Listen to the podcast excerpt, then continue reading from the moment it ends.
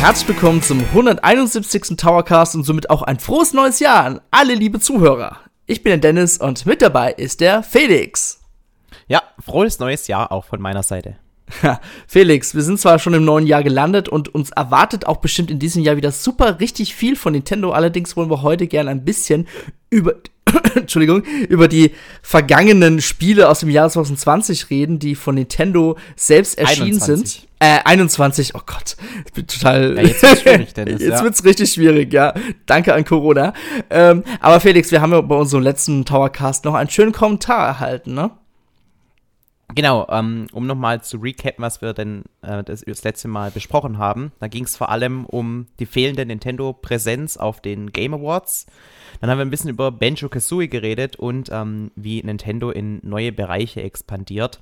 Und da hat der Scryer auch einen kleinen Kommentar dazu gegeben. Der, der erste Teil vom Kommentar, der macht mich gleich wieder mürrisch, weil er schreibt, eine, eine Brezel ist wie ein Herz, also gehört der Bauch nach unten. Das ist, ist auch so. die falsche Meinung. Guck dir das Emoji dazu an den Kommentar. Das ist genau das, so wie es aussehen soll. Felix, du ja, liegst falsch. Du liegst falsch.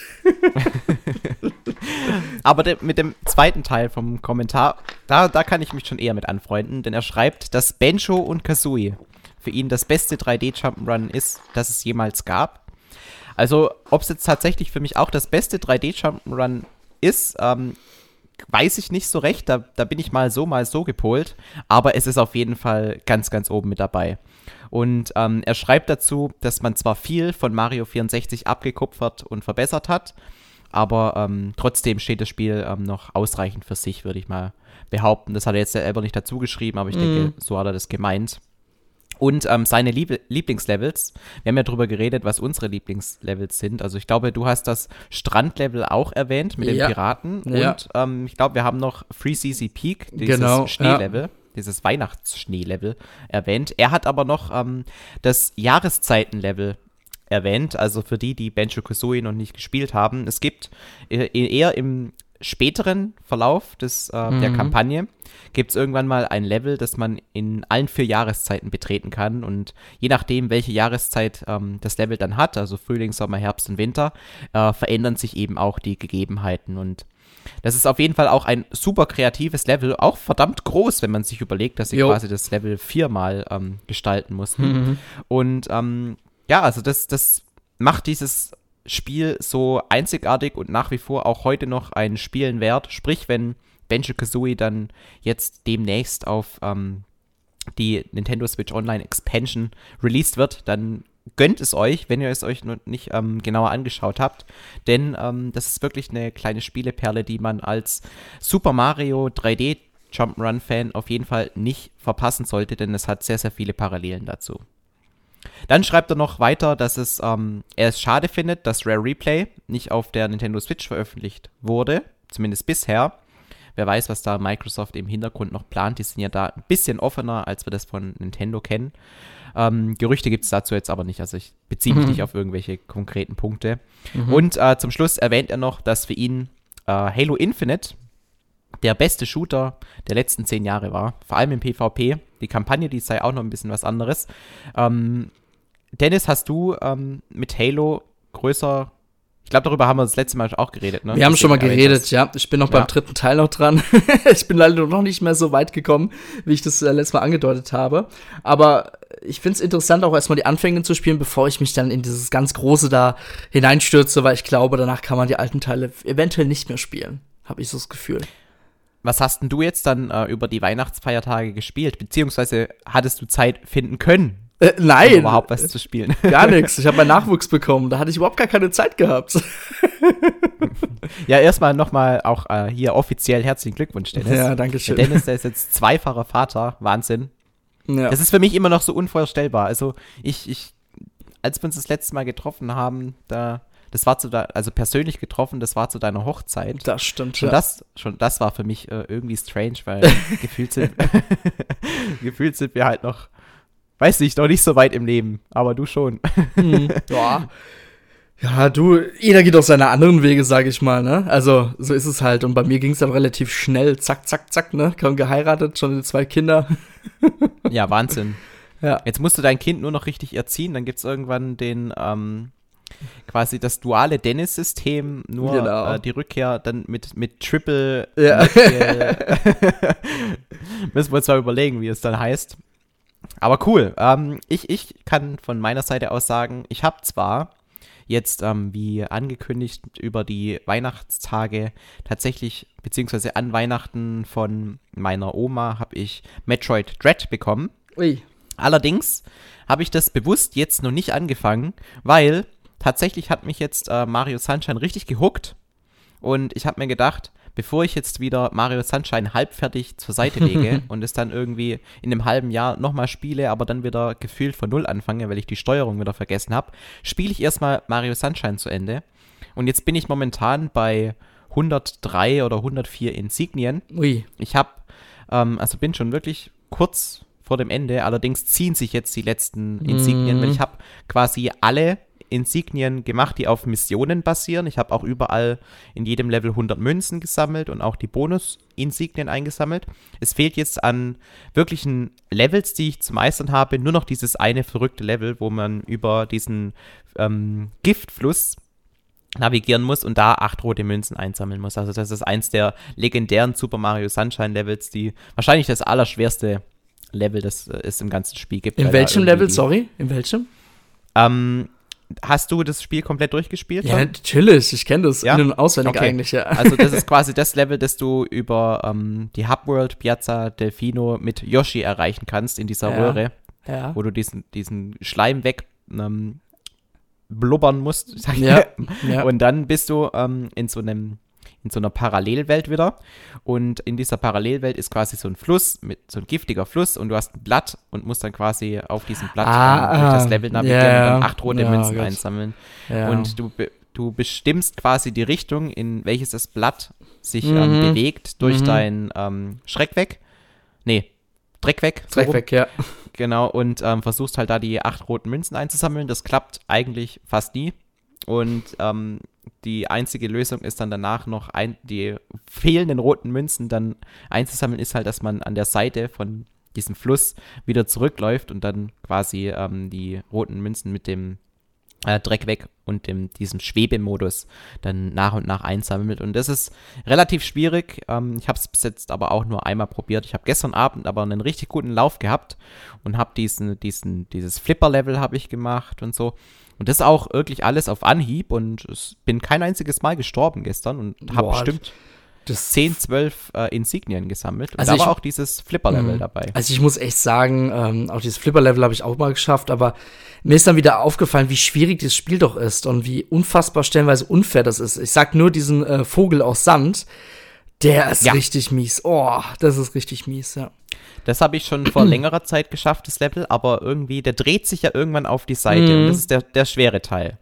Und Ja. ähm, das ähm, habe ich, glaube ich, auch nur mit Glück, also mehr, mehr Glück als Verstand geschafft, weil so richtig bewusst auf seine Seite gesprungen bin ich nicht, aber ich war plötzlich auf der Seite und dann Mhm. hat es doch geklappt. Aber ich muss da ja jetzt noch die blauen Münzen einsammeln, die mir da noch fehlen. Mhm. Ich habe gesehen, da sind noch ein paar. Äh, das ist quasi meine nächste Aufgabe jetzt in Super Mario Sunshine. Beziehungsweise erst möchte ich dieses eine Flusslevel dann beenden. Ich hoffe, das äh, schaffe ich dann heute oder jetzt im Laufe der nächsten Tage und dann mache ich die blauen Münzen noch fertig und dann bin ich aber auch bereit für Metroid Dread. Die Also ich blauen muss- Münzen, da werde ich ja. aber einen Guide verwenden, das sage sage ich dir Okay. jetzt schon, weil ich habe Ja, keinen klar. Bock da jetzt in jedem Level Zu ähm, suchen. Aber ich habe, also man sieht ja zum Glück, in welchem Level man ähm, schon alle blauen Münzen hat. Also es ist nicht ganz so unfair, dass man jetzt irgendwie alle, wie viel sind es, 240 blaue Münzen oder Könnte auf jeden Fall viele. äh, äh, man, man sieht zumindest grob, wo noch was fehlen könnte, denn in jedem Level gibt es, glaube ich, 30 Stück. Und wenn man auf die Übersichtskarte geht, dann sieht man unten eingeblendet, wie viele der blauen Münzen man von den 30 schon eingesammelt hat. Also zumindest das ist schon mal da. Also, ich muss ja sagen, ja, also ich will jetzt auch nicht mehr weiter über Super Mario Sunshine reden, aber für mich ist immer noch, also wenn man Super Mario Sunshine mit allen anderen 3D-Mario-Plattformer vergleicht, ist das Spiel wirklich unglaublich schwach. Also auch vom Gameplay und wie Mario sich äh, steuert und wie unglaublich glücksbasierend, also gerade mit dem Springen dann beim Vogel, damit du nicht wieder runterrutschst, das ist so unfair stellenweise. Also da merkt man schon, dass Nintendo wenig Zeit darin eingesteckt hat, um das Spiel richtig zu polischen, sondern Nintendo wollte halt unbedingt was auf den Gamecube schnell raushauen, um halt die Verkaufszahlen ein bisschen zu pushen. Und das merkt man dem Spiel halt unglaublich sehr an.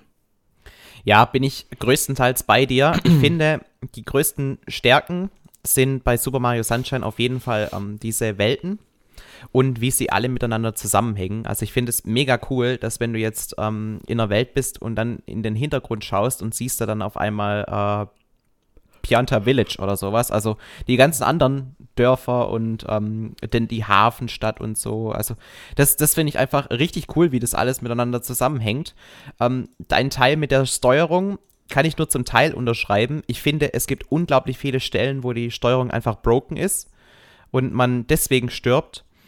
Äh, gerade jetzt zum Beispiel dieser Flipper-Dinger, also man wird da auf dieses Flipper-Ding drauf geschleudert mhm. und gefühlt so die ersten paar ähm, Sekunden, wenn man auf diesem Flipper ist, kann man gar nicht richtig in den Mario steuern. Da wird man du irgendwie. Hast gar keine Kontrolle, oh, ja. Ja, da wird man irgendwie blind durchgeleitet und muss dann mehr oder weniger hoffen, dass man dahin äh, navigiert wird, wo man hin möchte. Ähm, ich finde aber, wenn man jetzt vom ganz normalen Gameplay spricht, spielt sich Mario unglaublich gut. Also ähm, gerade wenn man ein bisschen drin ist und dann quasi man spritzt vorne ähm, sich kurz Wasser hin und macht dann so diesen, diese Bauchlandung, um dann so schön entlang zu sliden. Man macht ähm, diesen Sprung, wenn man in die eine Richtung läuft, drückt dann in die andere Richtung, macht dann diesen, diesen Seitfallzieher oder Rück, äh, diesen Rückwärtssalto halt mhm. und hat dann auf einmal eine richtig krasse Höhe. Oder wenn man diesen Spin-Jump macht, das, das fühlt sich richtig, richtig gut an. Aber ähm, was du, glaube ich, meinst, ist tatsächlich diese, diese paar Stellen, und davon gibt es in Mario Sunshine tatsächlich nicht zu wenig, ähm, wo man gefühlt einfach komplett die Kontrolle verliert. Allerdings, ähm, das sind genau diese Stellen, die es auch schon in Mario 64 gab, wenn sich plötzlich die Kamera gedreht hat. Das sind so quasi die Parallelen dazu, weil manchmal stirbt man auch in Mario 64 völlig unerwartet, weil auf einmal, ohne dass man eine Taste drückt oder so, dreht sich die Kamera in eine völlig andere Richtung und zack, deswegen springt man in den Abgrund. Mhm. Und erst ab Mario Galaxy und die Spiele, die danach kamen, hat Nintendo sowohl die Kamera als auch dann diese Steuerungsfehler komplett gefixt gehabt. Aber ähm, allein schon die letzten, dass ich jetzt die letzten 17, 18 Sterne, die ich jetzt noch einsammeln muss, komplett damit verbringen muss, um in jedem Level 30 blaue Münzen zu sammeln, zeigte eigentlich auch schon, dass dieses Spiel ähm, ja unter starkem Zeitdruck entwickelt wurde und deswegen auch die ein oder andere Schwäche aufweist. Und man muss dazu sagen, um das ja, Thema dann also Felix, du, genau, du kannst noch einen Satz noch sagen, dann würden wir gerne mit dem Hauptthema mal anfangen. ja, ja. Ähm, es gibt teilweise Level, die sind so billow, also mhm. keine Ahnung. Man muss einem Fisch die Zähne putzen und es ist nicht mal großartig herausfordernd oder sowas. Ähm, ich finde zwar die Geschichte bis dahin, dass der, dass der See irgendwie verdreckt ist und so und man versucht halt ähm, verschiedene, ähm, ja, woran könnte es liegen? Ja, man muss halt rausfinden, warum ist der Fluss jetzt auf einmal verdreckt und am Ende ist es eben der Fisch, der eben äh, so dreckige Zähne hat. Und dann muss man dem die Zähne reinigen. Aber das sind solche Missionen, wo man sich echt denkt, mein Gott, also spielerisch ist das jetzt nicht sonderlich anspruchsvoll. Gut. Mhm. Aber äh, so viel dazu. Trotzdem, Mario Sunshine macht mir großen Spaß. Also ich bin tatsächlich drin gerade. Okay. So. Ja, ähm, es gibt aber noch andere großartige Spiele. naja, gut, großartig. Na gut, egal. Ähm, diese ja, bleiben wir doch beim Mario-Franchise direkt. Ja, bleiben, bleiben wir direkt. Anfangen Genau, denn wir wollen jetzt über die ganzen Spiele-Releases von Nintendo aus dem Jahre 2021 besprechen. Und da fangen wir direkt mal mit Super Mario 3D World plus Bowser's Fury an. Das ist am 12. Februar herausgekommen. Und was euch da erwartet, ist quasi, ja, nochmal Super Mario 3D World, was man bereits von der Wii U ähm, kennt, mit ein paar Verbesserungen und auch sogar mit einem tollen Online-Kooperationsmodus, ähm, den man, ja, der eigentlich ganz gut funktioniert, wenn man natürlich Freunde kennt, die auch gutes Internet haben. Und als Zusatz noch passend damals zum 35. Was der 35. Jubiläum von Mario, ich glaube ja. Genau, doch 35 Jahre. Ähm, das sollte ja vor allem in 2020 äh, so großartig gefeiert werden, wenn du dich erinnerst. Mhm. Und Corona hat dann den Strich durch die Rechnung gemacht. Ja. Und da ist zu dem Spiel zusätzlich noch ein kleines ähm, zusätzliches Minispiel, sag ich mal, ein kleines 3D Mario Abenteuer gekommen. Sag, ja, sag mal eine, eine ein Side Campaign. Ein kurzweiliges 3D Plattformer Mario Spiel, so irgendwie so. Aber kurzweilig trifft's ganz gut, weil Bowser's Fury ähm, ich weiß noch damals, ich habe das ähm, mit einem Kollegen zusammen testen dürfen für Endtower. Und Bowser's Fury ist super interessant, weil es eigentlich viele Mechaniken von Super Mario 3D World hat, aber das Spiel im Gesamten viel offener gestaltet wurde, ja. Man man, es war ja irgendwie so, dass ähm, Bowser zurückgekehrt ist und er hat dann die ganzen Inseln, ja, im Endeffekt äh, verwüstet, Gegner hineinplatziert und wir müssen natürlich wieder die ganze Welt retten, so wie immer. Und die ganze, aber die ganze Handlung wurde am Anfang sehr theatralisch dargestellt. Und auch das Spiel an sich, also wenn man da wirklich dann anfängt, dann die ersten Sterne einzusammeln. Es tut mir leid, wenn ich heute ein bisschen heißer klinge. Warte mal ganz kurz. ja, du klingst gerade, als ob du gleich hm. abrauchst. So ja, genau. So, jetzt wird's wieder besser. Ähm, Genau, und auch so wie man in das Spiel eingeführt wird, ist unglaublich, natürlich einsteigerfreundlich, aber es gibt hier und da mal wirklich schwierige Momente. Ähm, ist wieder ein bisschen lange her, wo ich das Spiel selber gespielt habe, aber das Spiel im Endeffekt bewegt ihr euch so im, gegen den Uhrzeigersinn bei der gesamten Weltkarte. Ihr geht immer auf die eine Insel, dann wenn ihr da eine bestimmten, äh, bestimmte Menge an Sterne gesammelt habt, könnt ihr auf die nächste Insel gehen und da neue Sachen erkunden. Und ähm, ja, meiner Meinung nach war das sogar eigentlich müsste es der Weg sein, den ein potenzieller Super Mario 3D World Nachfolger gehen würde. Bowser's Fury war wirklich, klar, das einzige, was ich wirklich nachteilig also was wirklich ein großer Nachteil im Spiel war, ist, dass es einfach zu kurz war, ja. Das Spiel hat mega viel Bock gemacht, ist gerade der Endkampf, ich will jetzt nicht viel spoilern, aber Ui, der war gut. Das fand ich wirklich richtig, richtig gut. Und auch die Grafik und auch das, also wirklich, da hat man noch mal, klar, jetzt nicht so, nicht so schön wie Super Mario Odyssey, aber Bowser Fury war schon ein ganz hübsches Spiel, muss ich sagen. Ja, ich finde, ähm, ich habe es zwar noch nicht selber gespielt, allerdings von dem, was ich bisher drüber lesen und sehen konnte, ist es quasi endlich diese Symbiose aus 2D Mario und 3D Mario, wie es sich jeder wünscht. Also die Vorteile von 3D Mario sind halt so einerseits dieses Erkunden und mhm. ähm, diese spielerische Freiheit, einfach das zu tun, was man möchte. Und die Vorteile im 2D-Modus sind halt vor allem diese ähm, Herausforderungen. Und mit Super Mario 3D World, also diese Jump'n'Run-Plattformer-Herausforderung anstelle des reinen Erkundens. Und ähm, jetzt, wenn ich Super Mario Sunshine spiele, dann ist halt wieder sehr der Erkundungsmodus im Fokus. Und ähm, bei Bowser's Fury haben sie es halt geschafft, diese Erkundung auch richtig mit diesen Plattforming-Levels, ähm, die man halt mhm. aus Super Mario 3D World auch schon kennt, irgendwie so zu verknüpfen, dass äh, diese Challenges nicht so isoliert von auf Levelbasis existieren, sondern halt in einer großen konkurrenten Welt. Und das ist das Besondere an Bowser's Fury. Und wenn jetzt Nintendo sagt, hey, wir machen das Konzept von Bowser's Fury genau so und äh, machen die Welt halt noch ein bisschen größer und machen dann mhm. daraus unser nächstes großes Mario-Spiel. Äh, Wäre ich super happy mit. Und ich hoffe ja bis heute, dass äh, Bowser's Fury vielleicht auch noch so als ähm, Einzelspiel, zumindest im Nintendo eShop, veröffentlicht wird, weil Super Mario 3D World muss ich nicht noch ein zweites Mal spielen und für, keine Ahnung, vier, fünf Stunden dann irgendwie 50 Euro zu zahlen, ist mir dann doch ein bisschen zu teuer. Mhm. Ich muss mich nochmal korrigieren, ähm, das sind die Katzeninsignien, die man dort einsammelt, das sind also keine Sterne. Und Bowser ist quasi auch so außer Kontrolle, dass selbst Bowser äh, Junior ähm, beziehungsweise, B äh, warte mal, doch, Bowser Jr., genau, ähm, sich Sorgen macht und äh, mit Mario zusammen kooperiert. Das heißt, wenn das Spiel kann man auch zu zweit spielen, dann steuert man quasi äh, Bowser Jr., aber natürlich so, ja, mit relativ wenig Aufwand, sage ich jetzt mal. aber ich gucke mir gerade noch ein paar Bilder an und ich, ich muss auch sagen, das, hat, das Ganze hat auch ein bisschen Flair gehabt von Super Mario Sunshine, bloß jetzt nicht so, wie wir es jetzt kennen. Allerdings vielleicht so in einer Variante, die wir eher gerne sehen würden. So mit den Abwechslungen und so weiter, in den Leveln, also quasi in den Inseln.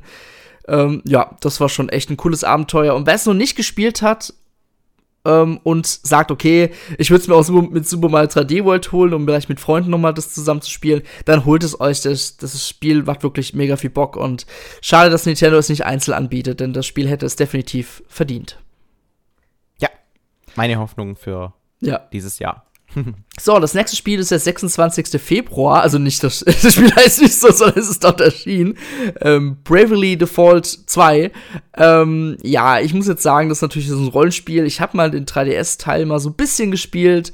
Ähm, muss aber sagen, das ist jetzt eine Art Rollenspiel, was mir einfach nicht so gelegen hat und deswegen habe ich den zweiten Teil auch geskippt. Allerdings war unser Redakteur, der Kevin Becker, ziemlich begeistert und hat dem Spiel einen 9 von 10 gegeben und ähm, an sich ist Bravely Fall 2 ja so ein klassisches Rollenspiel, ja, wie man es halt kennt mit, ähm, ähm, wie nennt man das, ähm, rundenbasierten Kämpfen.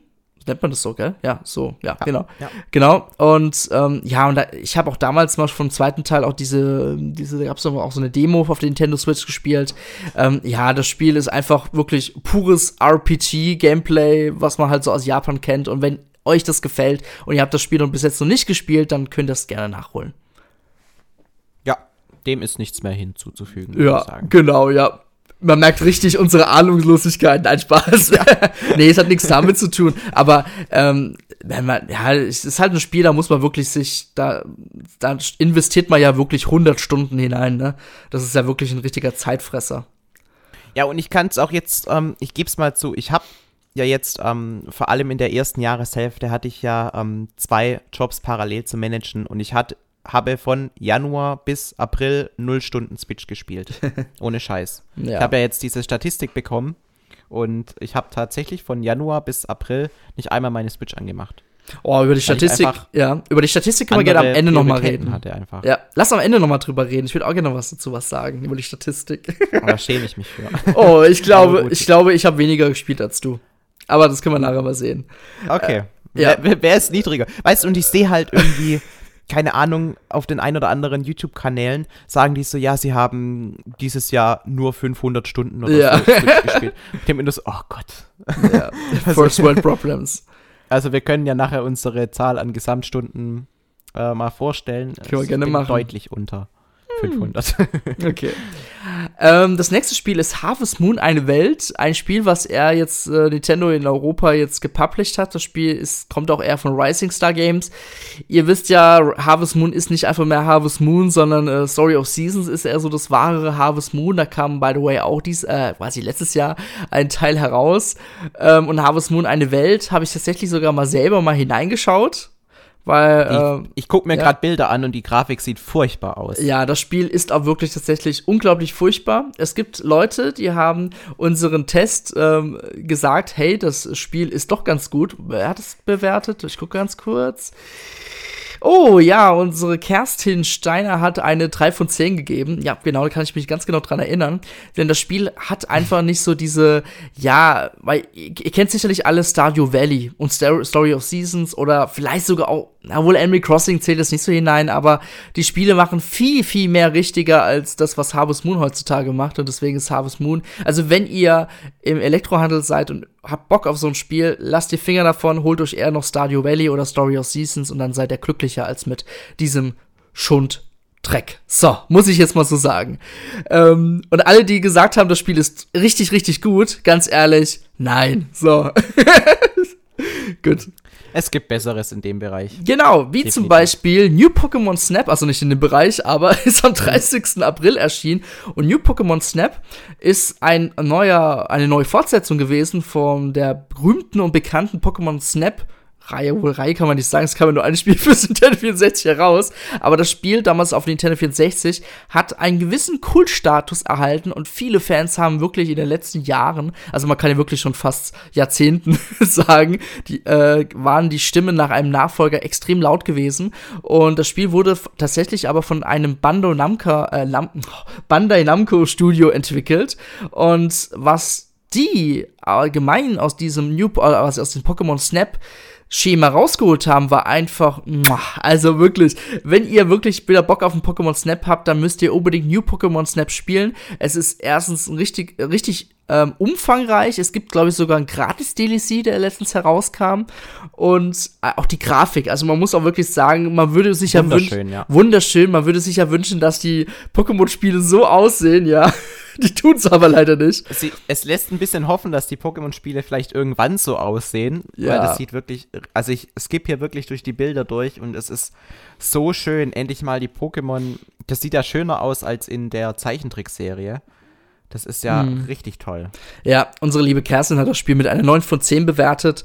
Und ähm, ja, also wenn ihr wirklich Bock auf das Spiel habt, ihr dürft kein klassisches Pokémon-Abenteuer erwarten, ja, aber ihr habt auch diesen Forschungsaspekt, ja. Man kommt, man arbeitet mit einem Professor, mit einer anderen, äh, ähm, anderen Charakter zusammen und man versucht halt bestimmte Pokémon zu finden, diese zu fotografieren und natürlich auch da ein, ja, ein sehr gutes Foto zu schießen, denn Pokémon können Grimassen machen, sie können sich speziell bewegen, dann auch die Position zieht viel dabei. Also, das ist Man kann sie füttern. Genau, ja. Also es ist nicht nur so, Foto machen, das war's, sondern wirklich, da braucht man unglaublich viel Fingerspitzengefühl. Und New Pokémon Snap macht wirklich unglaublich viel richtig. Also an, an sich das Spiel. Also ich habe es auch gespielt, leider nicht durchgespielt aufgrund ein bisschen von Zeitmangel, aber wirklich das, was ich so gespielt habe, war tausendmal besser als damals Pokémon Snap auf den 1064, was man ja in ein, ein zwei Stunden schon durchgespielt hatte. Kleine Anmerkung an dieser ja. Stelle, wenn man ähm, Pokémon Snap komplett durchspielen möchte, dauert es wirklich mehrere hundert Stunden. Und vielleicht sagt euch der YouTube-Kanal The Completionist was. Das ist ein sehr, sehr großer amerikanischer YouTube-Kanal, der dafür bekannt ist, dass der, der die Spiele immer testet, komplett alle Spiele immer durchspielt. Also wenn er The Legend of Zelda Breath of the Wild irgendwie eine Woche nach Release zeigt, hat er da auch schon alle 999 Kruxsamen und sowas gesammelt. Das ist ein richtiger, richtiger, ja, wie, Nerd in dem Sinne, dass er halt alle Spiele immer komplett durchspielen muss. Und er hat gemeint, jetzt in seinem Video, was ich mir angeguckt habe, zu den Top 10 Spielen des Jahres, dass ein New Pokémon Snap Video noch kommen wird, aber er bisher immer noch nicht komplett durch ist. Oha. Und, okay. Also, und das sagt schon einiges, weil wie gesagt, so ein Spiel wie Breath of the Wild hatte halt tatsächlich irgendwie zum Release, also er hat das dann halt schon, wie, wie früher hat man es bekommen? Zwei, drei Wochen? Eineinhalb Wochen halt damals. Schon, ja. ja, hatte komplett durch alles und also auch, auch so Sachen wie Metroid Dread und so, direkt zum Release haut er seine Episode raus und hat es komplett durchgespielt, irgendwie dreimal, dass man auch auf jedem, also jede Länge und so unterbietet, die man unterbieten muss. Also es ein krass, ein, ein super unterhaltsamer YouTube-Kanal, ein krasser Dude, aber New Pokémon Snap hat, er, Snap hat er immer noch nicht komplett durchgespielt. Okay. Vielleicht nur ein ganz kurzes Zitat von der Kerstin, die, äh, was sie in ihrem Fazit reingeschrieben hat, dass man nach abschließender Hauptstory äh, immer noch am Ball bleiben soll, denn es gibt immer noch genug zu tun ähm, in der Lentil-Region. Ähm, also quasi, sie, also okay, sorry, sie sagt quasi, ähm, wenn man die Hauptstory durch hat, hat man danach immer noch genug zu tun. So, Punkt. So, ich, ich versuche immer alles so verkomplizieren. So, ähm, Felix, willst du noch was zu New Pokémon Snap sagen? Nö, eigentlich nichts mehr. Ich bin. Alles klar. Ab 14. Mai kam ein, ein Doppelpack heraus, muss man schon fast sagen. Famicom Detective Club The Missing Here and uh, Famicom Detective Club, The Girl Who Stands Behind. Ähm, so, das kam, ich glaube, weiß gar nicht, ob es in Europa gemeinsam rauskam. Ich weiß nur, in Japan gab es es als Retail, hier in Europa nur als Download-Titel. Und es sind tatsächlich äh, Visual Novels. Ähm, das sind quasi so wie AC Attorney, sage ich jetzt mal, so mit schönen gezeichneten Bildern quasi, wo halt viel man Text lesen muss und äh, quasi Wege gehen oder quasi Rätsel lösen muss, etc. Ja, das kennt man ja alles. Und davon, also das ist aber wirklich ein großer Hype, den es auch schon seit Jahren gibt, diese Visual Novels. Also da gibt es wirklich unglaublich viele Spiele mittlerweile, auch von hoher Qualität. Und die Fanbasis ist auch richtig riesig. Also ich sehe es immer, wenn wir mal so einen Test, so ein Visual Novel ähm, veröffentlichen, sind die Aufrufzahlen enorm hoch, weil dieser Markt unglaublich groß ist, wobei ich immer dachte, okay, so eine kleine Nische, ist es aber tatsächlich gar nicht. Und Nintendo hat da zusammen mit äh, Koei Tecmo Games und äh, Mages, heißt die, glaube ich, das andere Studio, haben da quasi an zwei Remakes gearbeitet, denn die Spiele sind, glaube ich, ursprünglich mal für das NES herausgekommen. Ähm, genau, und ja, ähm, der liebe Nils hat auch beide Spiele mit einer 7 von 10 bewertet. Also, wenn ihr Bock mal auf ein Visual Novel habt und ihr habt kein Futter mehr, dann seid ihr, denke ich mal, hier richtig. So. Mhm. Das nächste direkt weiter mit dem nächsten Spiel. Genau, ja. 21. Mai kam Mitopia raus. Das habe ich tatsächlich sogar, ja, 30 Stunden roundabout gespielt, also schon eine lange Zeit. Am Ende Krass, ja, für so ein Spiel 30 Stunden. Ja, Respekt. also ich, ich glaube schon. Ich muss mal nachgucken, aber ich habe schon viel gespielt auf jeden Fall. Und das Spiel ist auch eine Art Rollenspiel. Allerdings habt ihr nicht viel Einfluss auf die Story, denn ihr Ah, das ist schwierig zu beschreiben. Nach damals, das Spiel kam ja ursprünglich auf Nintendo 3DS schon heraus und das nutzt ja auch die Mies, ja. Das heißt, ihr könnt quasi ja. auswählen, wie soll euer Mii aussehen? Wie soll der Mii aussehen, den ihr mal da in, in dem Spiel irgendwann begegnet? Also irgendwann gab es wirklich so Fragen so, hey, und wie sieht der Nintendo-Fan aus? Und wie sieht der Bösewicht aus? Ich hatte damals Gargamel gehabt und so weiter. Und man kann auch in einer Online-Datenbank, die Nintendo da zum Glück bereitgestellt hat, noch von 3DS-Zeiten, kann man sich die beliebtesten äh, Mies da aussuchen. Also man kann sich sein eigenes Abenteuer basteln. So kann man das auch erwähnen. Man nimmt auch in den Dörfern immer wieder mal Quests auf, äh, die man dann erledigen muss. Und dann stürzt man sich in das Abenteuer. Man läuft, man läuft, man läuft. Irgendwann passiert was, da gibt es einen Kampf, man kämpft. Äh, dass man da stirbt, ist eigentlich so gut wie unmöglich. Also ich bin in den langen Spielzeit, wo ich da jetzt gespielt habe, nie gestorben. Es ist sehr einsteigerfreundlich ja, man könnte es eigentlich genau als einsteigerfreundliches Rollenspiel eigentlich nennen. Ähm, das ist so ein Spiel, das macht man einfach an und dann macht man es wieder aus. Und das ein, man kann es eigentlich auch wie eine Art Simulation auch sehen, ne? Und das Spiel macht schon Lust, also wenn ihr das mal für 20, 30 Euro seht und ihr habt mal Lust auf so einen netten Lückenfüller von Nintendo, dann seid ihr da sicherlich richtig. Wurde auch damals äh, von unserem Simon mit einer 7 von 10 bewertet das ist irgendwie so diese Parallelzielgruppe, die sich jetzt langsam aber sicher bei der Nintendo Switch auch einschleicht. Also so diese, ähm, wir spielen Big Brain Academy, wir spielen diese Mii-Spiele und so weiter, die äh, ja auch oftmals verpönt ist, ja, aber ähm, Nintendo bringt trotzdem auch auf der Nintendo Switch und meistens geht es dann auch ein bisschen unter. Also über Metopia wurde ja jetzt nicht so viel berichtet. Ähm, aber trotzdem bringt Nintendo diese Spiele raus, weil sie sich anscheinend dann doch finanziell lohnen. Mhm. Weil ich denke mir halt so, out of all games, warum macht ihr Metopia als 3DS-Remake, aber ähm, beispielsweise ein äh, A Link Between Worlds, was ich überragend finde, was man wunderbar in diesem Link's Awakening-Stil auf die Switch bringen könnte.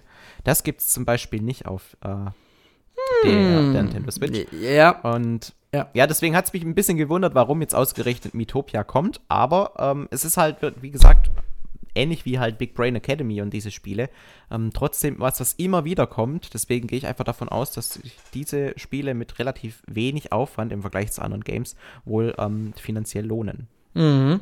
Ja, ich denke schon, dass ein paar Nintendo 3DS-Spiele sich bald quasi auf der Nintendo Switch wiederfinden werden. Da bin ich davon überzeugt sogar.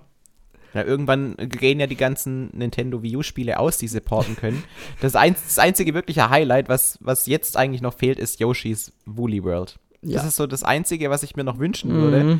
Der Rest ist eigentlich alles schon da. Und keiner möchte ähm, Star Fox Zero oder sowas haben. Okay. Deswegen. Ja. Nur Yoshi's Woolly World hätte es noch verdient, finde ich. Kommen wir zum nächsten Spiel, was sicherlich jeder von euch gespielt hat und auch keiner bis jetzt vergessen hat und ihr immer noch dran seid, weil das einfach so ein umfangreiches Spiel ist. Das ist am 4. Juni erschienen. DC Superhero Girls Teen Power wurde von unserem lieben Mike mit einer 8 von 10 bewertet. So ein Fanboy. das ist ähm, wirklich voll gut. Okay. Also wenn ich mir die Bilder angucke, ich habe irgendwie Powerpuff Girl Vibes. Kennst du Powerpuff Girls? Ja, natürlich, mega gut, ja. Ja, so sieht es aus, wirklich. Ja. Also ja, ich würde sagen, das heißt schon alles. Nein, also wenn ihr mehr dazu wissen wollt, geht mal auf entau.de auf den Test. Ihr könnt ein bisschen was dazu lesen. Ansonsten äh, gibt es nicht viel mehr dazu zu sagen. So, ähm, Kommt zu einem anderen Spiel. Am 11. Juni ist von Nintendo was Besonderes herausgekommen und zwar Spielestudio. Ja, es heißt ja, nett, so. dass du das als Spiel bezeichnest. Eigentlich ist es ja eher so ein kreatives, komm, wir entwickeln irgendwas Spiel. Ja, so ein Entertainment-Mist. Äh, Nein, Quatsch. Ähm, ihr kennt sicherlich alle von Sony das, jetzt fange ich wieder an, Spiel Dreams. Ähm, äh, das ist quasi eine Software, das ja nicht mal einfach Applikation und Software. Da kann man seine eigenen Spiele kreieren. Ihr könnt dort entwickeln, ihr könnt dort auch ein bisschen was designen. Ähm, bei Spielestudios sind die Möglichkeiten, so wie ich das so mitbekommen habe, ein bisschen eingeschränkter. Allerdings, wenn man mal auf YouTube mal so allgemein guckt, so mit ähm, Spielestudio, ihr müsst einfach suchen auf YouTube, was da Leute gebastelt haben, ist unglaublich. Ja, es gab ja, glaube ich, sogar Leute, die haben da versucht, ein eigenes ähm, Metroid oder so zu entwickeln oder ich glaube sogar ein F-Zero ähm, hat einer versucht da zu kreieren. Ähm, ja, also man muss auch sagen, oder halt auch so eigene 3D-Spiele, ne? Da gibt's, ähm, gibt's unglaublich viel Stuff. Man kann sich auch das ganze Stuff natürlich auch runterladen. Ähm, super empfehlenswert. Ich habe es leider noch nicht. Ich wollte es mir auch mal holen, denn das Spiel gibt es auch seit neuestem als Retail. Das ist natürlich auch richtig, richtig cool, dass nicht nur Download, sondern auch als Retail jetzt erhältlich ist. Ähm, genau, und ja, da, ich gucke mir gerade mal kurz parallel ein paar Videos an, weil es gab da wirklich einige sehr coole Ideen. Genau, da gibt es auch zum Beispiel Leute, die haben versucht, Super Mario Bros. nachzustellen. Also, schon cool. Also, ich will nicht sagen, dass Spielestudio ein bisschen schlechter als Streams ist. Allerdings sind die Möglichkeiten in Spielestudios trotzdem echt angemessen und richtig cool. Also, ähm, genau, ich sehe ich gerade parallel, ich gucke mir gerade kurz mit F-Zero an. Ähm, es ist unglaublich, was die Leute damit kreieren können und man auch wirklich diesen Freiraum hat, da was zu tun. So, das war's. Mhm. Und es ist halt auch ähnlich wie bei Super Mario Maker. Also gefühlt, zumindest geht es mir immer so, wenn ich denke, jetzt habe ich was super Kreatives gebastelt und dieses Level ist so toll. Und man guckt dann, was so die anderen Menschen da an geilen Sachen kreieren und dann fühlt man sich richtig schlecht. Weil die Kreativität, die ich in, in Mario Maker an den Tag lege, die kann halt nicht mal ansatzweise mit dem mithalten, was da andere äh, an den Tag legen. Und so ähnlich würde es mir auch bei ähm, diesem Spiel in der, äh, also auf jeden Fall gehen, weil ich finde es so krass, was da teilweise Leute basteln. Und das macht mir auch dann viel mehr Spaß, das auszuprobieren, was andere gebastelt haben, als selber was zu tun. Weil irgendwie dieser kreative Prozess, den, den habe ich schon genug, wenn ich ein Thumbnail auf YouTube basteln muss. So. ich verstehe dich, ja. Ja, aber ich gucke ja. mir gerade noch das äh, Projekt mit Metroid an. Da hat jemand halt in der Mitte Samus Aran hingestellt und dann kommen halt die Metroids auf Samus Aran zu und man muss halt versuchen, diese Metroids zu, zu, zu, ja, zu erlegen, ne, damit sie eigentlich angreifen. Also da gibt's wirklich Leute, die haben richtig gute Arbeit geleistet und auch coole, coole Sachen gemacht. Ich glaube, ich muss mir das doch mal holen und dann gibt's mal ab und zu ein paar Streams wieder. So, ähm, am 25. Juni ist Mario Golf Super Rush erschienen und darüber haben wir wirklich schon sehr oft geredet. Also, wenn ihr unsere Meinung mhm. zu Mario Golf oder zum Entwicklerstudio Camelot Software Planning erfahren wollt, wir haben da spezielle Ausgaben dazu mal gemacht. Ähm, ihr könnt gerne mal in unserem Towercast-Archiv äh, mal gucken oder gebt einfach Camelot und Towercast ein, da werdet ihr dazu kommen auf YouTube zum Beispiel. Ähm, wir haben eine ganz eigene Meinung zu Camelot mittlerweile und auch das Mario Golf, was auf der Nintendo Switch erschienen ist. War auch ein bisschen durchwachsen. Mhm. Also du sagst, wir haben eine ganz eigene Meinung dazu. Also wenn ich mir jetzt die ganzen Jahresrückblick-Videos anschaue, ja. die Leute sagen im Nachhinein wirklich nicht, dass jetzt Mario Golf eines der Highlights des Jahres war, sondern ganz viele sind halt so ernüchtert und sagen, also irgendwie dreht sich dieses Mario Sport Ding nur noch im Kreis und mm. so richtig ähm, Spiele, die einen auch wirklich begeistern, gab es schon lange nicht mehr ich glaube, es wird wirklich mal Zeit, dass Nintendo mit Next Level Games ein neues Mario Strikers rausbringt. Ja, klar, das Trend entgegenzuwirken. Es gibt gar nichts anderes, ne? Es gibt nur das, ja. Ja, ja, das ist das, die einzige Möglichkeit, weil ganz ehrlich, wenn jetzt ein neues Mario Sports Mix oder sowas rauskommen ja. würde, das wird an dieser echt leidigen Situation, dass die Mario Sportspiele keinen mehr aus den Socken hauen, nicht ändern. Mhm. Aber ein Mario Strikers ich bin mir so sicher, das würde wieder einschlagen wie eine Bombe, wenn das eben von Next Level Games kommt. Ja. Die haben nämlich schon mit Mario Strikers Charge Football bewiesen, dass sie das drauf haben. Und jetzt, das war auf der Wii 2007. Jetzt haben wir die Switch 2022. 2022. Überleg mal, was da alles drin ist inzwischen. Mhm. Boah, also ich stelle mir ein Mario Strikers so geil vor auf der Switch. Ich hoffe wirklich, dass Next Level Games daran gerade arbeitet. Ja, Apropos ähm, noch äh, Remastered-Version, wo wir vorhin schon drüber geredet haben bei Metopia.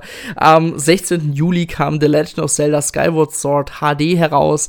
Quasi ähm, der berüchtigte Wii-Ableger. Ähm, ja, als HD-Variante quasi hochaufgelöste Texturen, obwohl die Texturen jetzt auch nicht so hoch aufgelöst sind. Man hat es einfach nur ein bisschen verschönert, sage ich jetzt mal, und äh, eine höhere Auflösung draufgepackt. Also arg viel war da nicht mehr zu retten, weil es hat ja diesen, ja, wie nennt man das, Wachsmal?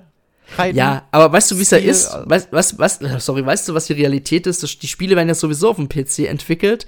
Da werden die erstmal natürlich schön in, gut, was war da, wann wurde das Spiel damals entwickelt? Gar, da gab es natürlich auch schon 27p, 1080p Standard und dann wurde das Spiel natürlich runterskaliert alles und wahrscheinlich hat man da nicht viel Arbeit gehabt, ne? Aber ich weiß, was du meinst, so ein bisschen so, man hat so diese Wachsmalstift-Optik, ne? Das sieht so ein bisschen sehr verwaschen alles aus. Ja, Also gerade wenn man auch in die Ferne schaut, war das ja teilweise auch ein Stilmittel, zumindest auf der Wii und ähm, was ich jetzt halt auf der Nintendo Switch sehe, da verliert es so ein bisschen an diesem ursprünglichen Charme, den das Spiel hatte. Ähm, auf der anderen Seite würde ich aber definitiv trotzdem die wie äh, die Nintendo Switch-Version empfehlen. Ja, klar. Man hat da natürlich einerseits die ähm, schon schärferen Texturen und so weiter, andererseits wurden dann auch viele echt dumme dummen Features, die im alten Spiel noch drin waren, wie wenn man das Spiel ausgeschaltet und dann wieder neu gestartet hat, wurde bei jedem neuen Item, das man einsammelt, wieder gezeigt, oh, das ist jetzt ähm, eine, eine Nuss, die kannst du verwenden, um ein Herz zu heilen oder so. Also es wird halt immer wieder dieses kleine Fenster aufgerufen für Items, die man Millionenmal eingesammelt hat. Also auch für irgendwie einen, einen blauen Rubin kommt immer wieder die Meldung, oh, dieser blaue Rubin ist 5 Rubine wert. Toll, toll, toll. Mhm. Und wenn du mhm. da einmal die Konsole ausmachst und wieder anmachst, dann kommt wieder genau dieselbe Meldung. Und das ist wirklich super ätzend und hält einen teilweise davon ab, dieses Spiel zu starten, weil es echt nervig ist. Aber abgesehen davon, das, und es wurde eben auf der Nintendo Switch-Version gefixt, finde ich, ist das, wird das Spiel teilweise echt unter Wert verkauft, weil was Dungeons, was dieses Spiel an Dungeons bietet, ist wirklich allererste Sahne. Und ähm, gerade wenn man jetzt mit äh, Breath of the Wild irgendwie nicht die Dungeons bekommen hat, die man ähm, so, für die man die Zelda-Serie feiert, dieses Spiel hat diese Dungeons genauso drin, wie man es mag. Ähm, auch nicht ähm, irgendwie diese Dungeons mit irgendwie ähm, irgendwie Zonen, wo man nicht mehr weiß, wie es weitergeht oder so. Es spielt sich super flüssig durch. Die Rätsel haben genau den richtigen Schwierigkeitsgrad, um dass sie einfach auf einem unterhaltenden, unterhaltenden Niveau bleiben, ohne dass man jetzt ständig einen Guide oder sowas aus, aussuchen müsste. Haben einen super angenehmen Schwierigkeitsgrad. Macht einfach Bock, die, diese Level zu spielen. Und ähm, ich finde, die lassen einen auch darüber hinwegblicken, dass zwischen den Dungeons recht viel Füllmaterial drin ist. Also man hört ja ganz oft dieses Statement, in Skyward Sword steckt ein ausgezeichnetes 20-Stunden-Spiel, das aber auf 40 Stunden gestreckt wurde. Mhm. Und ähm, an dieser Aussage ist sehr, sehr viel Wahres dran, aber diese 20 Stunden, die sind wirklich so ausgezeichnet, dass jeder, der dieses, jeder Zelda-Fan, der dieses Spiel noch nicht gespielt hat, das unbedingt jetzt ähm, mal spielen sollte. Zumal ja auch ähm, die Bewegungssteuerung, die viele davon abgehalten hat, das Spiel damals zu spielen, ähm, mittlerweile nicht gefixt wurde, aber es gibt eine Alternative dazu. Ja, also ja. Super. Kann ich nur empfehlen. Ja, Geiles Spiel, Spiel. das Spiel wurde von unserem lieben Mike äh, von der 8 bis äh, 8 von 10 bewertet. Und ähm, ja, es gab ja auch die ähm, Buttonsteuerung, ne? Und das war ja auch eine ziemlich große Verbesserung, weil ich war kein Fan von der damaligen Bewegungssteuerung. Und ich schon. Okay, du schon. Betonen, ich war echt großer Fan von dieser ja. Bewegungssteuerung und hab das auch dafür gefeiert. Und ich fand es auch cool, wenn jetzt irgendwie ein Gegner mit zwei Schwerten vor dir steht und dann die Schwerte eben in einer bestimmten Richtung hält, dass du genau weißt, okay, jetzt muss ich von schräg unten nach ja. schräg oben schlagen, um ihn zu treffen. Also ich fand es mega cool, weil es halt auch überraschend gut funktioniert hat. Kann aber auch jetzt nachvollziehen, dass die Leute mittlerweile dieser Bewegungssteuerung überdrüssig sind. Aber ich wäre tatsächlich einer, vor allem da jetzt auch dieses Nunchuck-Kabel wegfällt, ich würde es auf jeden Fall mit der Bewegungssteuerung spielen. Okay. Kommen wir zum nächsten Spiel. Das ist am 27. August erschienen. No More Heroes 3. Ähm, ein Projekt, was seit längerem äh, bei Crosshopper Manufacture ähm, entstanden ist und Nintendo einfach hier in Europa vertrieben hat. Ich weiß nicht, wer es in USA oder Japan gemacht hat, aber ist ja auch wiederum egal. Ähm, das Spiel wurde von unserem lieben Felix, also nicht von dir, sondern von einem anderen Felix aus Österreich getestet. Von einer 7 äh, von 10. Ich kann mich noch erinnern, er war mit der Grafik nicht immer so einverstanden. Also die Technik war schon sehr schlampig. Das sieht man auch, wenn man sich Bilder anschaut. Aber man muss aber auch sagen, das ist auch so ein bisschen so was Suda51 oder so. Ähm, oder Suda51 heißt er, ne? Genau. Ähm, das mhm. ist der liebe Entwickler. Der, was, der ist, by the way, eine ziemlich geile Sau. Muss ich jetzt mal so sagen. Und ähm, der der nutzt das wahrscheinlich auch so ein bisschen als Extra-Stilmittel. Ne? Das ist genau wie das eine Spiel, ich hab's nicht mehr, ich weiß nicht mehr genau, wie es heißt, aber das hat ja auch extra, das hat extra so eine schlechte Technik gehabt, weil es einfach zu diesem Trash-Faktor gehört. Und No More Heroes 3, es will nicht so richtig Trash sein, aber es will halt einfach unterhalten. Und ich glaube einfach, ähm, dass so Spiele, ich muss, ich muss noch nachholen, ähm, ich habe richtig Bock drauf. Ähm, ich habe ja dieses äh, Travis Strikes Again gespielt und das hat auch schon sehr ähm, mit der Nostalgie von den ersten zwei Teilen gespielt, als auch ein bisschen so die Unterhaltung. Da machen wirklich viele Dialoge was aus. Und das ist halt bei äh, No More Heroes 3 bestimmt genauso und deswegen freue ich mich dann auch mal selber das zu, ähm, ja, zu spielen. Ja, man muss halt dazu sagen, diese Serie, die ist auf der Nintendo Wii entstanden damals. Und da war die Grafik halt irgendwie so mehr oder weniger limitiert, ja, weil halt die Konsole nicht mehr konnte. Und wenn man sich die Bilder von damals mit heute anschaut, das sieht immer noch vom Stil her exakt genauso aus. Und das ist auch der Grund, warum die Grafik heute einfach ein bisschen altbacken wirkt. Weil ähm, teilweise auch die Figuren, die man sieht, nicht so richtig in die Umgebung reinpassen wollen. Aber ähm, es ist halt tatsächlich dieser Charme, der mit dieser No More Heroes oder dieser Stil, der mit diesen No More Heroes Spielen etabliert wurde. Und wenn man sich jetzt nicht komplett davon abgeschreckt fühlt, dann äh, steckt da auch ein ähm, extrem interessantes und teilweise auch obszönes Spiel dahinter. Mhm. So, machen wir weiter. ähm, sorry, sorry für den äh, plötzliche Übergang jetzt. Nein, ähm, 10. September. WarioWare Get It Together. Endlich mal wieder ein WarioWare-Ableger. Wir haben wirklich unglaublich lange wieder auf ein neues Wario-Spiel ge äh, gewartet. Es kam ja nur damals dieses WarioWare Gold auf Nintendo 3DS heraus, was auch eher so eine Art Minispiel-Sammlung war von relativ fast allen WarioWare-Spielen. Und ja, auf der Nintendo Switch ist ein neuer Nachfolger ers erschienen. Wurde auch, ich muss kurz gucken, wie das bewertet wurde, mit einer 8 von 10 von unserem Mike. Ähm, ich habe selber gespielt. Ähm, das WarioWare-Spiel ist tatsächlich ein bisschen anders als die anderen, weil man spielt eigentlich in den Minispielen immer so einen Charakter, also entweder Wario oder seine anderen Kumpanen und versucht halt immer, sich halt immer sekundenschnell durch diese Minispiele halt zu wursteln. Ich habe das Spiel tatsächlich mal genutzt, hab's mal Leuten mal gezeigt, die WarioWare auf den GameCube geliebt haben und die waren tatsächlich gar nicht mal so begeistert davon, weil sie gemeint haben, ähm, man versteht die Spiele halt nur, wenn man die Story auch von Anfang an gespielt hat. Und da muss ich, muss ich dem Ganzen auch recht geben, denn die damaligen Wario-Spiele waren ja so gewesen, drücke schnell A oder drücke zum passenden Zeitpunkt A. Und da wird man halt weil die Charaktere, die er in diesem Spiel hat, haben verschiedene Funktionen. Manche haben Jetpack, manche laufen ganz normal, manche haben so ein, sind ganz, ganz schnell oder so. Also die sind alle verschieden. Und wenn man die Charaktere nicht kennt und man stürzt sich halt sofort in dieses Spiel hinein, ist das unglaublich schwer zu spielen. Und das mal ganz kurz ein bisschen Kritik in dieses Spiel reinzubringen. Da hat Nintendo wahrscheinlich so ein bisschen vergessen, so dass, ähm, ja, dass auch Leute spielen können, oder können, äh, wenn sie zum ersten Mal Hand anlegen, obwohl sie die alten Teile kennen. Ja, aber das ist nur ein bisschen Kritik. Wenn man die Spiele natürlich die Story an sich gespielt hat, dann ist es natürlich perfekt. ich muss aber auch sagen, das ist so mit eines dieser schrägen Japan, also der japanischsten Spiele auf Nintendo Switch irgendwie, weil dieses, dieses schräge Humor, mhm. das ist für mich japanischer Humor in a nutshell. Wirklich, ja. also teilweise so absurd, was da alles drin verwurstelt wird. Und dann immer mal wieder werden halt so ähm, Spiele von früher aufgegriffen, also Super Mario Land oder sowas, wo man dann auch so kleine Minispiele für lösen muss. WarioWare hat einfach seinen ganz eigenen Charme und obwohl es auch eine Minispielsammlung ist in dem Sinne, wobei es sind ja auch Microgames, ein bisschen anders ist es schon, aber es hat trotzdem genug Eigenheiten, um parallel zu Mario Party existieren zu können, was ja auch in diesem Jahr erschienen ist. Mhm am 8.10. ist eigentlich das Weihnachtsspiel von Nintendo schlechthin erschienen, Metroid Dread.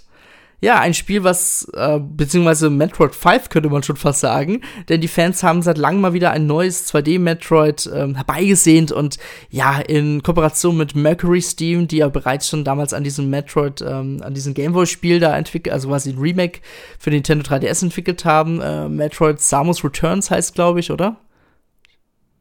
Ähm, meinst du jetzt den Teil auf dem Nintendo DS? Ja, auf dem 3DS. Äh, 3DS? Ja. ja. Samus Returns und früher hieß ja, genau. es Return of Samus. Okay, genau, ja. Und jetzt haben sie quasi ein komplett neues Spiel entwickelt, ja, was so ein bisschen die Story so weitererzählt. Ähm, da hat wirklich Nintendo auch eine riesengroße Kampagne gestartet mit ganz vielen coolen Trailern, auch viel mit Story-Schnipseln und hier und da Reports auf der Webseite. Also Nintendo hat wirklich unglaublich viel Arbeit hineingesteckt, um das Spiel perfekt zu promoten und hat auch, äh, was man auch in dem Spiel selber auch so ein bisschen erklärt bekommt, die Story von vorher, damit man auch nicht so einfach in das äh, kalte Wasser geschmissen wird. Also äh, ich habe selber leider Metroid Dread noch nicht ganz durchgespielt. Ich bin immer noch dran, was einfach leider an der zu geringen Zeit immer liegt. Aber Felix, du spielst ja auch bald und ich denke mal, hoffentlich können wir bald mehr dazu erzählen. Aber das Spiel hat von uns auf Entau eine ganze 10 von 10 bekommen. Ja, unser lieber Adis war so begeistert gewesen von dem Spiel. Und das, was ich auch in den ersten fünf Stunden da so gesehen habe, war ich auch richtig begeistert, weil es halt auch ein Metroidvania ist, was nicht so ja, ich hatte stellenweise mit Metroidvanias immer so meine Probleme, weil jemand weiß, jemand wusste ich nicht mehr, okay, was muss ich jetzt machen und wo muss ich jetzt hin? Und ich finde, Metroid Dread nimmt einem mehr so an die Hand und das gefällt mir ein bisschen mehr, muss ich gestehen. Mhm.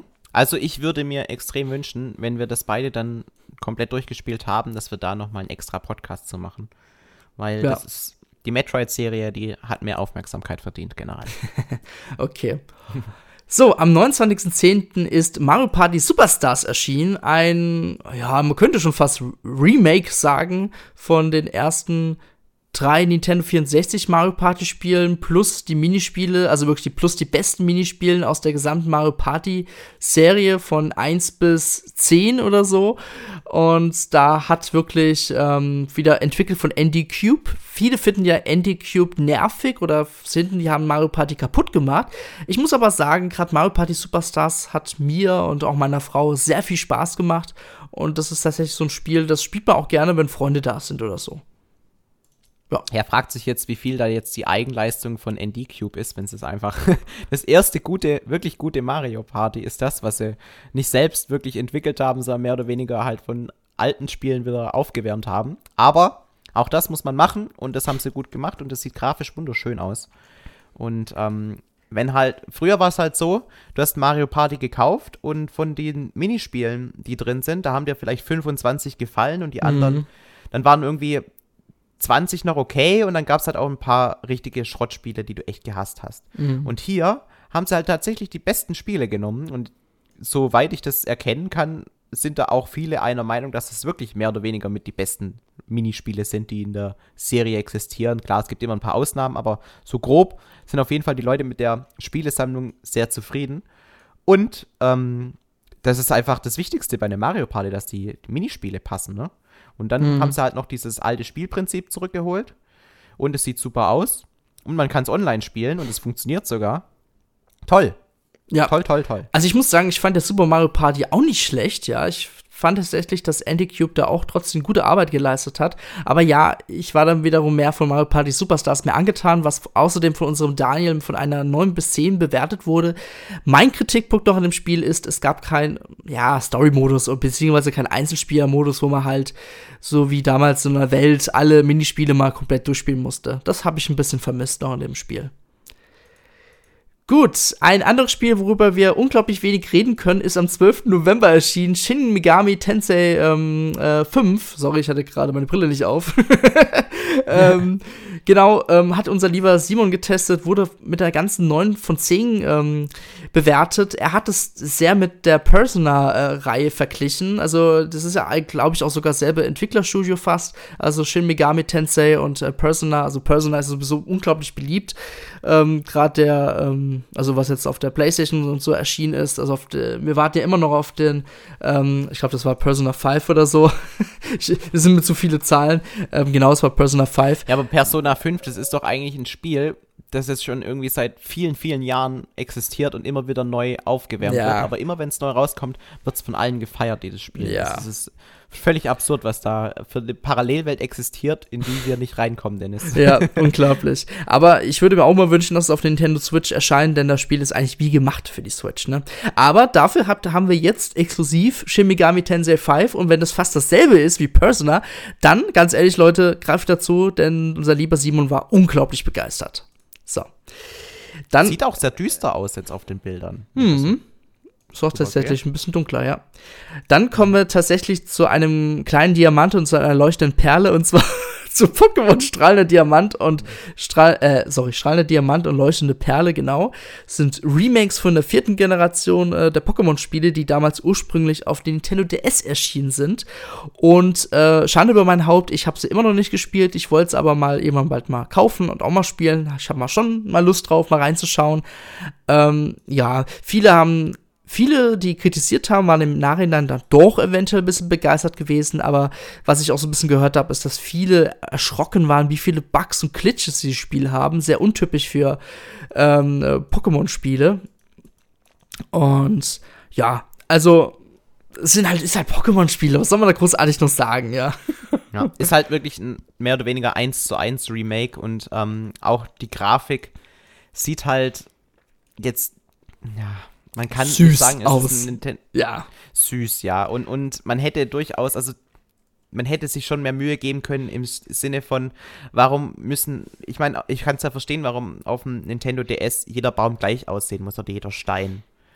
Aber man hätte ja das schon ein bisschen dynamischer jetzt auf der Nintendo Switch umsetzen können. Ich glaube, daran stören sich auch viele. Mhm. Weil es halt, also wenn, wenn man eine Blumenwiese sieht und jede Blumenwiese besteht halt irgendwie aus einem, einem, einem kleinen Bild, wo drei Blumen drauf sind und dieses kleine Bild mit den drei Blumen wird dann Viereck für Viereck immer weiter kopiert, ja, dann kann ich schon verstehen, warum da Leute sagen, also komm, heutzutage sieht halt jedes Handyspiel besser aus. Warum muss ein Vollpreis-Pokémon-Spiel dann ähm, auch so aussehen? Ja. Also da hätte man durchaus schon ein bisschen mehr Liebe und Mühe hätte reinstecken können, meiner Meinung nach. Unser Simon hat auch die Spiele, äh, oder was das Spiel getestet, auch mit der 8 von 10. Ähm, er war aber relativ begeistert, er fand die Grafik modern und so weiter. Und ähm, ja, also äh, man, das allgemein, ich weiß, was du meinst, Felix, das hat halt diesen Chibi-Look, das ist halt in Japan Der, der, der stört mich der halt auch Shit. überhaupt ja, nicht. Aber ja, mir, mir, fehlt es halt wirklich an Details in der Oberwelt, weil halt dieses Copy-Paste-Prinzip in diesem Spiel halt mehr oder weniger ähm, übertrieben wurde in meinen Augen. Ja, also das Spiel wurde ja von ILCA entwickelt und ähm, unter Beobachtung von Game Freak. Man muss aber auch sagen, ILCA hat ja damals ähm, Dragon Quest 11 auf die Nintendo Switch geportet und die können mehr. Die können schon mehr. Allerdings war das bestimmt eine Vorgabe von der Pokémon Company, das Spiel relativ schlicht zu halten, ähm, damit es vielleicht ja den Eindruck erweckt, dass die nicht besser sind als Game Freak. Ups, habe ich das jetzt wirklich gesagt? Ja, habe ich gesagt. Okay. und ich denke, Kein Kommentar dazu. und ich, denk, Es- ich denke auch, der zeitliche Druck hat hier auch bestimmt, äh, ja, eine große Rolle gespielt. So. Aber was ich interessant finde, ähm, meinst du, es liegt einfach nur an der Farbe von dem Cover, aber ähm, strahlender Dima Diamant verkauft sich konstant besser als leuchtende Perle. Keine Hat, Ahnung. Also die Leute, die das kaufen, fühlen die sich dann von blauem Artwork mehr angesprochen als von dem roten Artwork, weil ich glaube, die wenigsten werden jetzt da analysieren, welche Pokémon gibt's da und welche gibt's da und deswegen möchte ich das haben, weil das ist ja nicht die Leute, die am Ende dann diese Millionen ausmachen, die die über den Ladentisch gehen, aber es ist wirklich in jedem Land ist es so, also Japan, in Großbritannien, in Deutschland, dass strahlender Diamant immer besser verkauft wird als leuchtende Perle. Und ich würde Vielleicht, einfach ja. behaupten, dass es tatsächlich dieses blaue Artwork ist, das besser ankommt als das rote auf dem Cover. Ja, guck dir mal das Pokémon an. Diese, diese Diamant ist ja direkt vorne drauf und da ist die Perle irgendwo bei dem seitlich an der Schulter dran. Also äh, Diamant scheint wohl magisch anzuziehen. Das siehst du mal. Ich finde auch Diamant ist so, man möchte lieber einen Diamant besitzen als eine Perle. Ja, das stimmt. ja, kommen wir zum letzten Spiel. Das ist am 3.12. erschienen. Big Brain Academy Kopf an Kopf. Ja, ein Entertainment-Spiel, wie man es damals von den, äh, quasi aus Nintendo DS oder Wii-Zeiten kennen, ja. Wurde aber von unserem Daniel mit einer 6 von 10 bewertet. Ähm, Ich habe das damals übrigens schon auf dem Nintendo DS gespielt. mhm. Gab es das auch schon. Okay. Ja, anscheinend, ähm, wie der Titel schon sagt, ähm, Kopf an Kopf, ähm, kann man halt auch viel im Mehrspieler-Modus spielen. Allerdings war unser lieber Daniel nicht so begeistert von dieser Komponente. Ähm, ja, das soll halt, wenn ich jetzt nur so jetzt mal drüber lese, gemeinsam an einer Konsole gehen und auch mit geringem Umfang und fehlenden Modi-Vielfalt. Also da geht relativ wenig. Ähm, ich persönlich mag ab und zu gern diese Entertainment-Spiele. Ich denke, wenn meine Kinder größer sind, werde ich das auch mal öfters mit denen mal spielen. Aber so in meiner sowieso schon kaum freien Zeit, ähm, ja, habe ich einfach keine Zeit dafür. Ja. Ich mag aber den Namen Big Brain. Big Ja. Brain Academy. Ja. Also, Ist, finde irgendwie, Klingt- der, der, der Name ist, ist so, der ist so primitiv. Wie nennen wir unser Spiel? Es ist ein Denkspiel. Big Brain. ja. Aber immer noch besser als Dr. Kawashima. Also ich fand immer, Big Brain klang immer viel cooler als Dr. Kawashima Gehirnschocking oder so. Das ist auch, finde ich, ähm, Dr. Kawashima ist so extrem trocken irgendwie. Ja. Und äh, Big Brain Academy ist so zwar auch äh, ein Denkspiel, aber irgendwie ein bisschen, wenigstens ein bisschen bunt. Man muss Mhm. nicht einfach nur irgendwie zwei und vier zusammenrechnen, sondern hier muss man Bilder zusammenfügen oder solche Sachen. Also ich mag irgendwie Big Brain Academy auch lieber als Dr. Mhm. Kawashima, was es ja auch auf der Switch schon gibt, ne? Ja, ja klar. Ja. Ja. So, ich würde jetzt sagen, das waren jetzt die ganzen Spiele aus dem letzten Jahre. Mhm. Aus, aus dem letzten Jahr. Aus dem letzten Jahr. Ja, ja, sorry, ja, aus dem letzten Jahr. Ähm, Ja, Dennis, was ist denn, was, wir, wir sind jetzt durch alle Spiele zumindest von Nintendo gepublished durchgegangen. Was ist denn so dein Fazit? Findest du, das Jahr war jetzt besonders toll oder wird es eher so als ein Meh-Jahr in Erinnerung bleiben? Was glaubst du? Also ich fand das Jahr okay. Es war kein unglaublich gutes Jahr. Es gab wirklich die eine oder andere Perle wie New, New Pokémon Snap, äh, Bowser's Fury oder Metroid Dread auf jeden Fall. Aber ich muss sagen, man merkt es auch an meiner, meiner Statistik, die wir uns gleich, die wir gleich nochmal analysieren werden, dass ja, sie mal tatsächlich ähm, wenig letztes Jahr ging. Also ich, ich freue mich dann eher auf das jetzige Jahr, weil da gibt's auch schon Spiele, die angekündigt worden sind, die Lust auf mehr machen, wie zum Beispiel Splatoon 3 oder das 3D Kirby-Spiel. Mhm. Ich bin da eigentlich bei dir. Ich würde auf jeden Fall sagen, dass es kein besonders herausragendes Jahr war und ähm, ich aber sehr zuversichtlich bin, dass das bald anders sein wird, Mhm. weil ähm, nächstes Jahr sieht auf jeden Fall deutlich rosiger aus. Ja. Also, ich habe mal kurz meine Statistik aufgemacht und ich will jetzt einfach nur über meine insgesamte gespielte Stunden 2021 reden.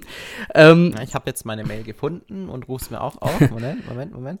Ah, anmelden. Ja, ich bin, ich bin dabei. okay, also im Jahr 2020 habe ich noch 376 Stunden mit meiner Nintendo Switch investiert, ja. Und ja, im Jahr 21. Warte mal, warte ja? mal, bevor du mit den Stunden anfängst, wie viele Ges Spiele hast du gespielt im Jahr Oh Gott. 20? 23 Spiele. In, in, Im 21. Deine gespielten Spiele 21, 23 Spiele, ja. Okay. Ich, ich, ich sag's, glaube ich, nicht, weil ich mich echt verschäme. weil- Ja, bestimmt nur zwei, drei, oder? Zwei. Okay. Ist doch okay. Ist doch okay, Felix. Ich habe echt nicht viel gespielt Ja. dieses Jahr. Es tut mir leid. Und es ist völlig absurd, hier einen Nintendo-Podcast zu machen, wenn ich gerade so wenig spiele. Aber ich habe dieses Jahr halt echt anders Prioritäten setzen müssen. Mhm. Und es ist ja schon besser geworden jetzt die letzten Wochen. Okay. Tut mir leid. Don't judge me. Ist doch egal. Zwei Spiele. Wir haben dich trotzdem lieb. Okay. Und dann, okay. Aber eigentlich sind es mehr, weil Super Mario 3D All-Stars sind ja mehrere Spiele in einem Paket. Ja, das wird natürlich nur als stimmt. eins gezählt. Aber ich würde mich jetzt mal deine insgesamten Stunden interessieren. Gespielte Mhm. Stunden. Dieser lilane Ja. Bereich unten. Mit Ja. der Uhr. Vi- 64. 64, okay, da bin ich sogar noch ein bisschen drüber. Ich habe 104. Ja, ich habe in 2020 habe ich ja immerhin sieben Spiele gespielt, angeblich. Okay, Da hatte ich auch nur 64. okay. Echt? Gleich viel. Zweimal 64.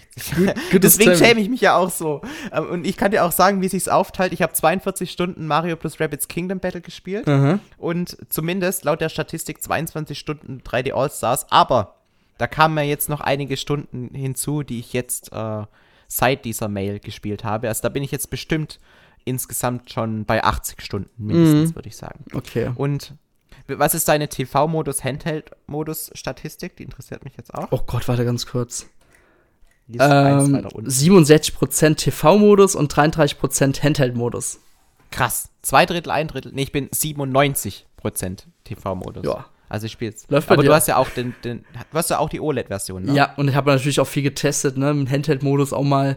Und ja, ich denke mal, da kommt es noch rein in die Statistik.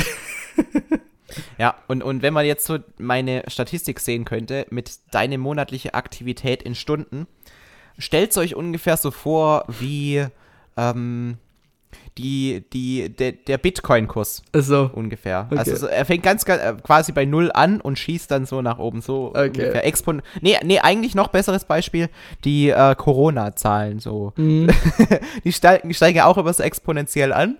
Und bei mir ist es jetzt halt Januar, Februar, März, April war es bei null. Dann habe ich Mai habe ich drei Stunden, Juni vier Stunden, im Juli dann wieder nur zwei Stunden. Dann aber August sechs Stunden, September zehn Stunden, Oktober 23 Stunden. Ja, also Mhm. da hat man dann schon richtig exponentielles Wachstum. Im November dann nochmal 16 Stunden und jetzt im Dezember habe ich bestimmt mehr als 23 Stunden. Also da bin ich mir relativ sicher. okay. Alles klar. Cool. Leute, wenn Schreibt ihr, mal eure Genau, schreibt mal eure, eure Zeiten auf. Ja. Genau, schreibt es mich mal. interessieren, ob jemand, how low can you go? Gibt's einen, der noch weniger Stunden gespielt hat? Oder wer halt die meisten Stunden hat. Schreibt es gerne rein. Und ähm, was, ihr könnt gerne noch schreiben, was euer Highlight 2020, äh, 2021 war. Meine Güte. Und dann ähm, besprechen wir das nochmal im nächsten Podcast.